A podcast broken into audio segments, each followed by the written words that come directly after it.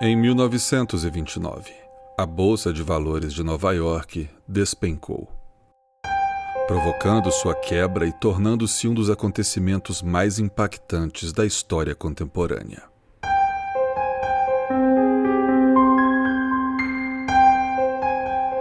A quebra da bolsa resultou na Grande Depressão, afetando vários países e sendo considerado o pior e mais longo período de recessão econômica do século XX, perdurando de 1929 até o fim da Segunda Guerra Mundial.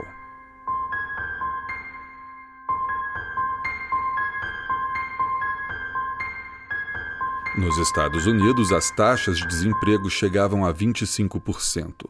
Outros 30% dos trabalhadores tiveram reduções em seus salários e muitos migraram de suas carreiras e profissões para trabalhos pesados e mal remunerados. Muitas famílias foram jogadas na pobreza, perdendo suas casas, e muitos casos de morte por subnutrição foram registrados.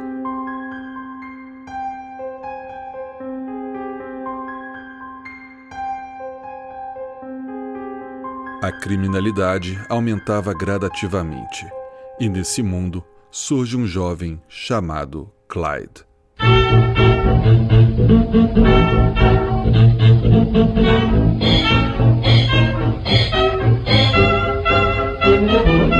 Nascido em 24 de março de 1909, no Texas, Clyde Barrow era o sexto de oito irmãos. Cresceu em uma família sem muitas condições financeiras e, vez ou outra, era enviado para morar por um tempo com algum parente. Frequentou a escola até os 16 anos e sonhava em se tornar músico. Sonho esse que ficava cada vez mais improvável, já que estava sob influência de seu irmão cometendo pequenos crimes que logo se tornaram assaltos e roubos com armas. Quando completou 20 anos, já era um fugitivo da polícia.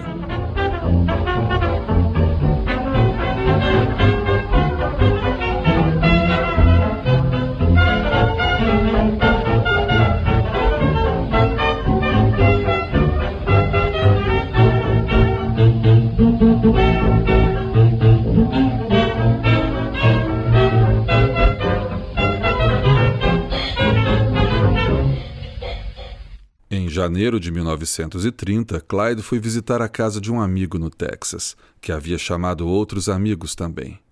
Ao chegar, foi questão de segundos para que seus olhos parassem sob uma bela jovem que ali estava. Era Bonnie, e ela também olhou para ele. Foi, foi amor à primeira vista.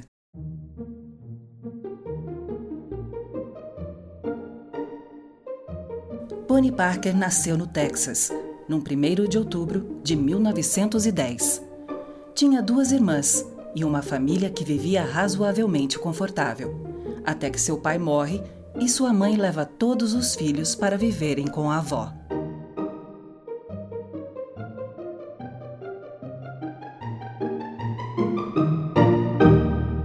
Bonnie era uma jovem muito bonita, se dava bem na escola e mostrava muito interesse em poesia e literatura sonhando em se tornar uma atriz.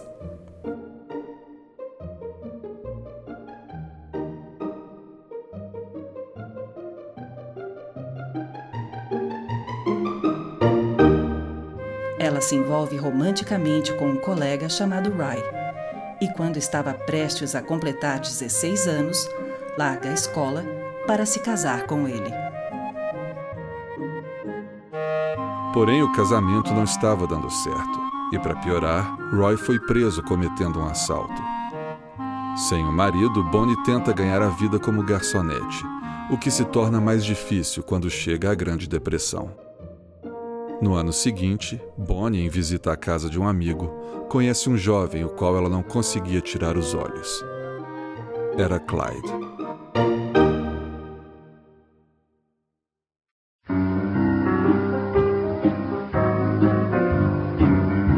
Dois jovens apaixonados passaram a se encontrar quase todos os dias, e um inusitado e grande companheirismo iria transformá-los em algo mais do que simples namorados.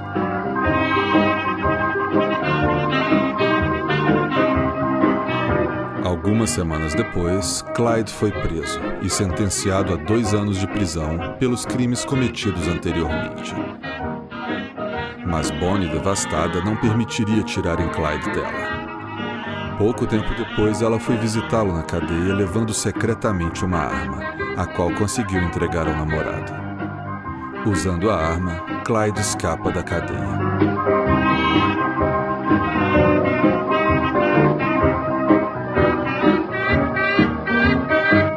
Porém, mal passa uma semana e Clyde é recapturado, e dessa vez sentenciado a 14 anos de prisão num dos mais violentos presídios da região.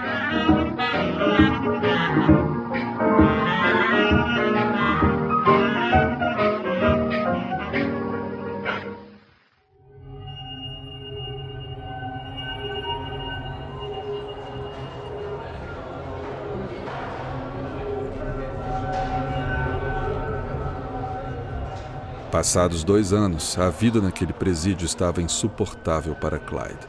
E o sofrimento era tanto que ele toma uma decisão radical: cortar dois de seus dedos do pé, na tentativa de que, ao se tornar incapacitado fisicamente, fosse ser transferido para outro presídio. Mas, para seu azar, o pedido foi negado.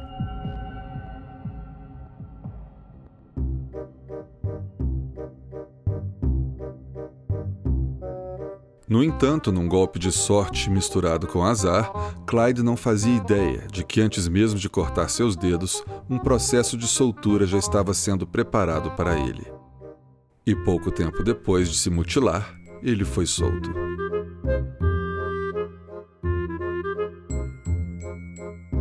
Após a experiência naquele terrível presídio, Clyde concluiu que preferiria morrer a voltar para lá, decidindo levar uma vida honesta a partir de então. Porém, era a Grande Depressão e vagas de trabalho na vida honesta estavam em falta.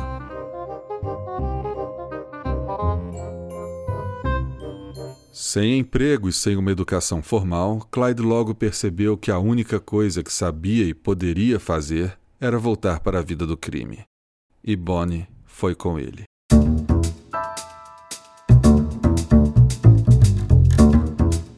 Clyde, junto com seu grupo conhecido como a Gang Barrel, que era composta por, dentre outros, o irmão e cunhada de Clyde, planejaram um assalto a uma loja.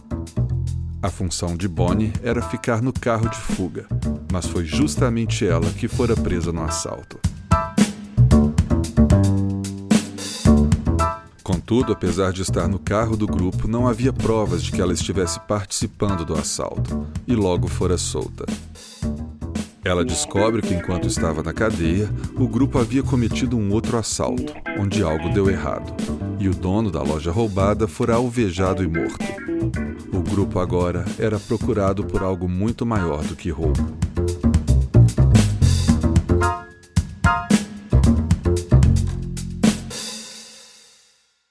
Se ela ficasse com o grupo, sabia que a morte a aguardava logo à frente.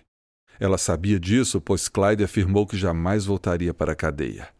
Mas no final, o estranho amor e grande lealdade que um tinha pelo outro falaram mais alto. E se fosse para morrer, que fosse ao lado dele. A Gang Barrel começa a praticar crimes em vários estados nos dois anos seguintes. Cometiam crimes perto das fronteiras dos estados como forma de fuga, já que na época a polícia de um estado não podia cruzar a fronteira para outro estado.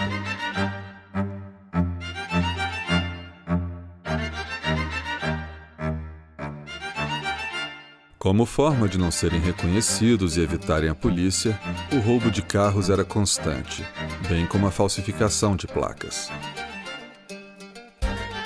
Mesmo sendo procurados pelas polícias de vários estados, Bonnie e Clyde ainda conseguiam voltar vez ou outra para casa para visitar seus familiares.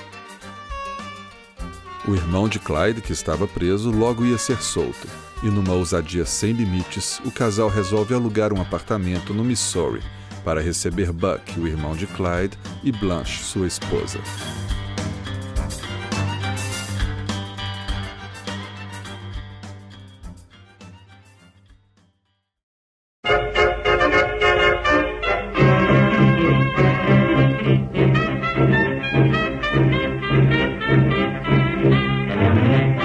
Foram duas semanas de descontração para a gangue no apartamento.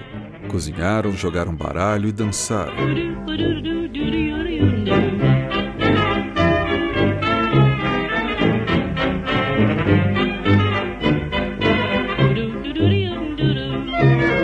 Mas no dia 13 de abril, tudo mudaria.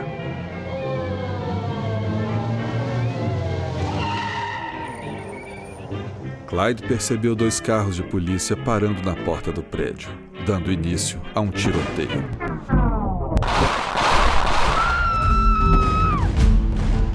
Blanche, a cunhada de Clyde, entra em pânico e corre aos gritos para fora do prédio. No tiroteio, dois policiais foram feridos, sendo que um deles morre. A gangue consegue chegar até o carro e, durante a fuga, ainda pegam Blanche no caminho.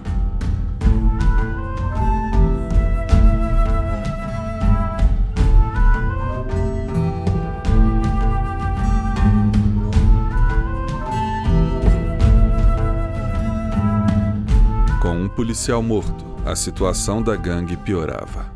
E apesar de a polícia não ter conseguido prendê-los, o que foi deixado no apartamento fora de grande valia para os investigadores e também para os jornais. Dentre vários itens pessoais, um poema de Bonnie foi encontrado e vários rolos de fotos, que mostravam a gangue, principalmente Bonnie e Clyde juntos, em várias fotos, segurando armas e outras em diversas poses e lugares. Os procurados agora tinham rostos, e não só isso, tinham também uma história que rapidamente os jornais exploraram. Bonnie e Clyde eram agora bandidos conhecidos por todos e procurados por toda a parte.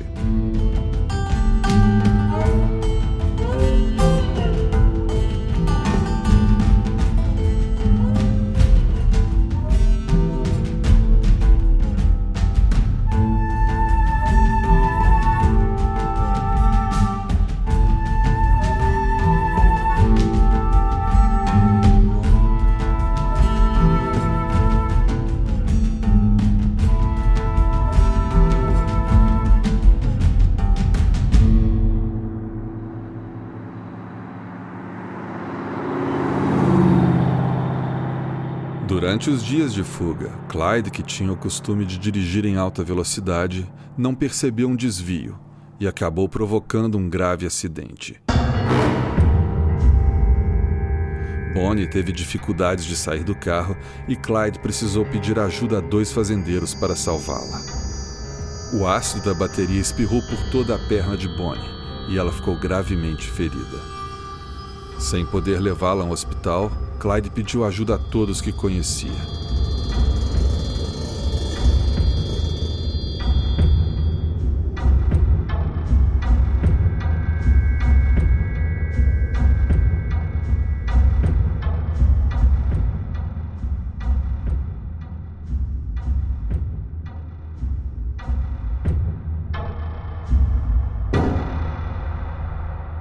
Bonnie sobreviveu mas passou a ter dificuldades de andar.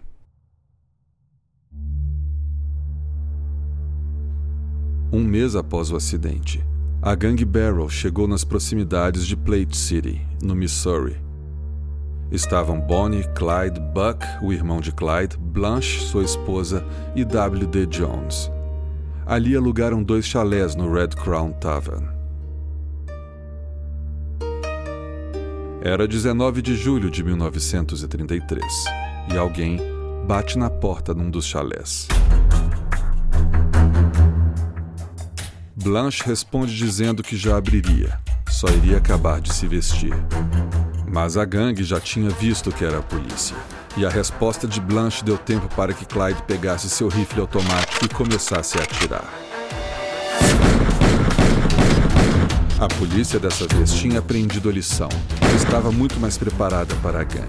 Eles atiraram de volta com armamento pesado e foi uma chuva de balas que fez quase todos se protegerem no chão.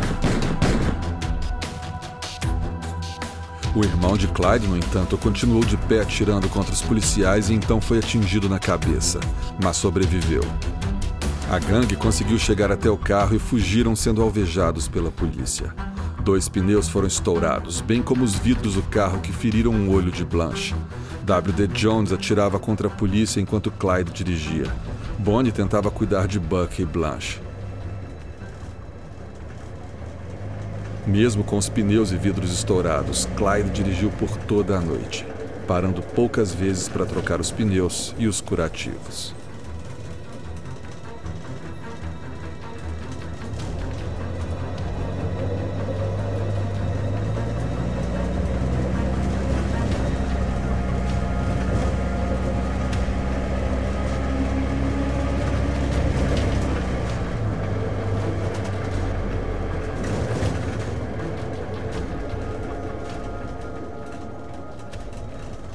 Chegaram em Dexter, Iowa, e pararam numa área de camping para descansar.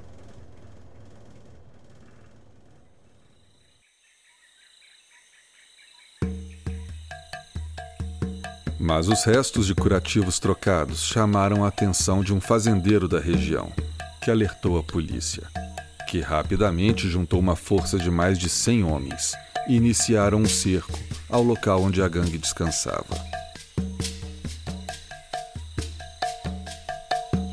Era a manhã de 24 de julho de 1933.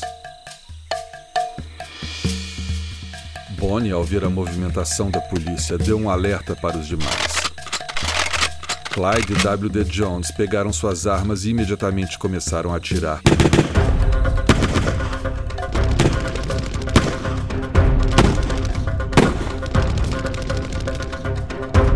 Mas eram muito poucos em comparação à enorme força policial que o cercava.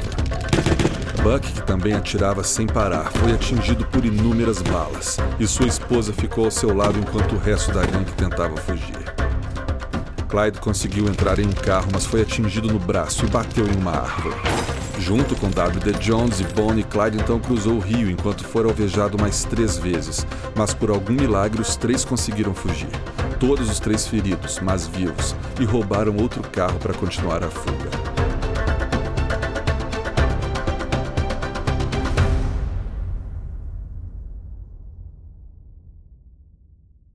Blanche, que permaneceu o tempo todo ao lado do marido baleado, fora presa, e Buck morreu poucos dias depois. W.D. Jones desistiu de ficar com o grupo e foi embora. No final de 1933, finalmente recuperados, Bonnie e Clyde voltam à ativa. Poucos meses depois, conseguem ajudar alguns prisioneiros fugirem do presídio onde Clyde cumpriu pena. Um dos prisioneiros permaneceu com o casal. Era Henry Methvin, que passou a participar dos crimes. Com o passar do tempo, o bando passou a visitar o pai de Methvin periodicamente e a polícia começou a perceber isso. Os responsáveis pelo caso começaram então a elaborar uma armadilha para o casal.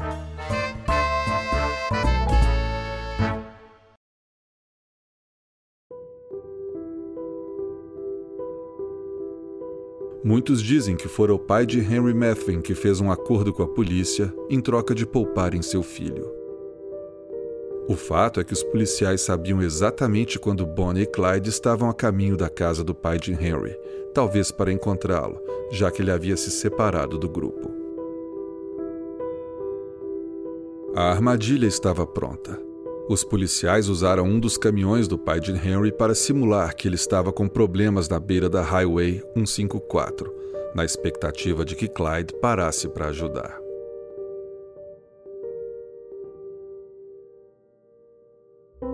Pouco depois das nove da manhã do dia 23 de maio de 1934, o Ford V8 do casal se aproxima. Clyde reduziu a velocidade para ver o que estava acontecendo, mas já era tarde demais.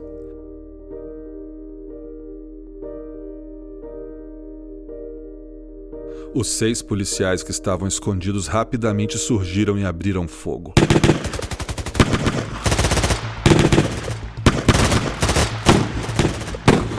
Mais de 130 balas acertaram o carro. Foram tantos tiros que destruíram a cabeça de Clyde e arrancaram uma das mãos de Bonnie. Os dois morreram na hora. Bonnie ainda segurava um sanduíche que comia.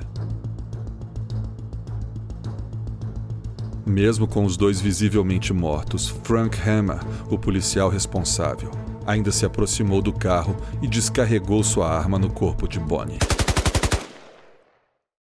Era o fim de Bonnie e Clyde. Mas era o início da lenda do casal de criminosos que se tornaram mundialmente famosos.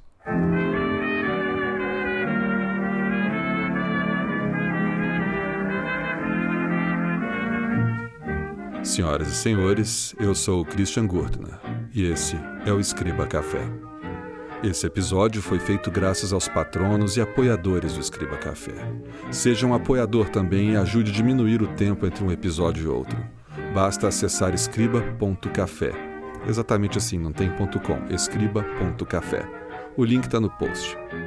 E para aqueles que querem ouvir os episódios antigos que não estão mais no feed, basta acessar escribacafé.com, agora tem .com, e veja todo o conteúdo produzido. escribacafé.com. Lá também está o post desse e dos outros episódios com links e ficha técnica, e até a transcrição. A todos que me ouvem, o meu muito obrigado, um grande abraço e fiquem em paz.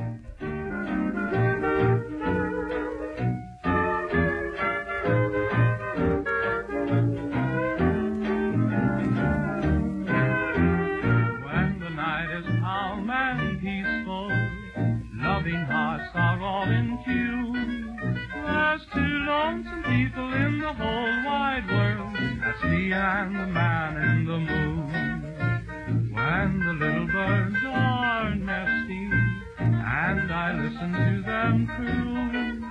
There's two lonesome people in the whole wide world. That's me and the man in the moon. Just before I'm counting sheep, through my window he comes to peep, and with each other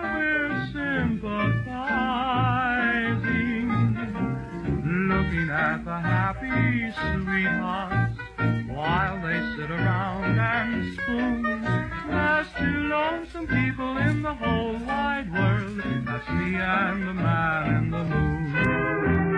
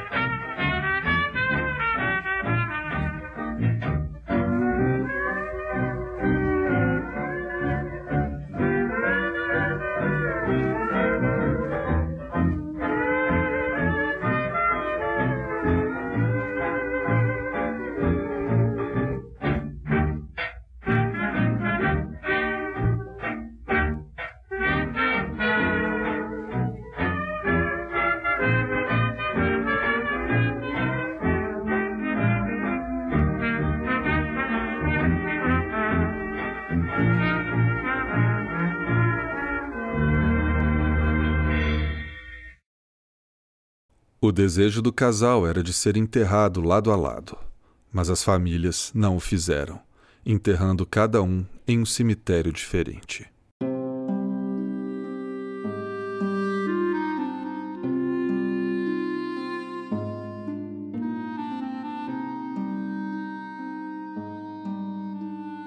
My mistress' eyes are nothing like the sun. Coral is far more red than her lips red. If snow be white, why then her breasts are done? If hairs be wires, black wires grow on her head. I have seen roses, damask red and white, but no such roses see I in her cheeks. And in some perfumes is there more delight than in the breath that from my mistress reeks. I love to hear her speak Yet well I know that music hath a far more pleasing sound. I grant I never saw a goddess go, my mistress when she walks treads on the ground. And yet, by heaven, I think my lover's hair as any she belied with false compare.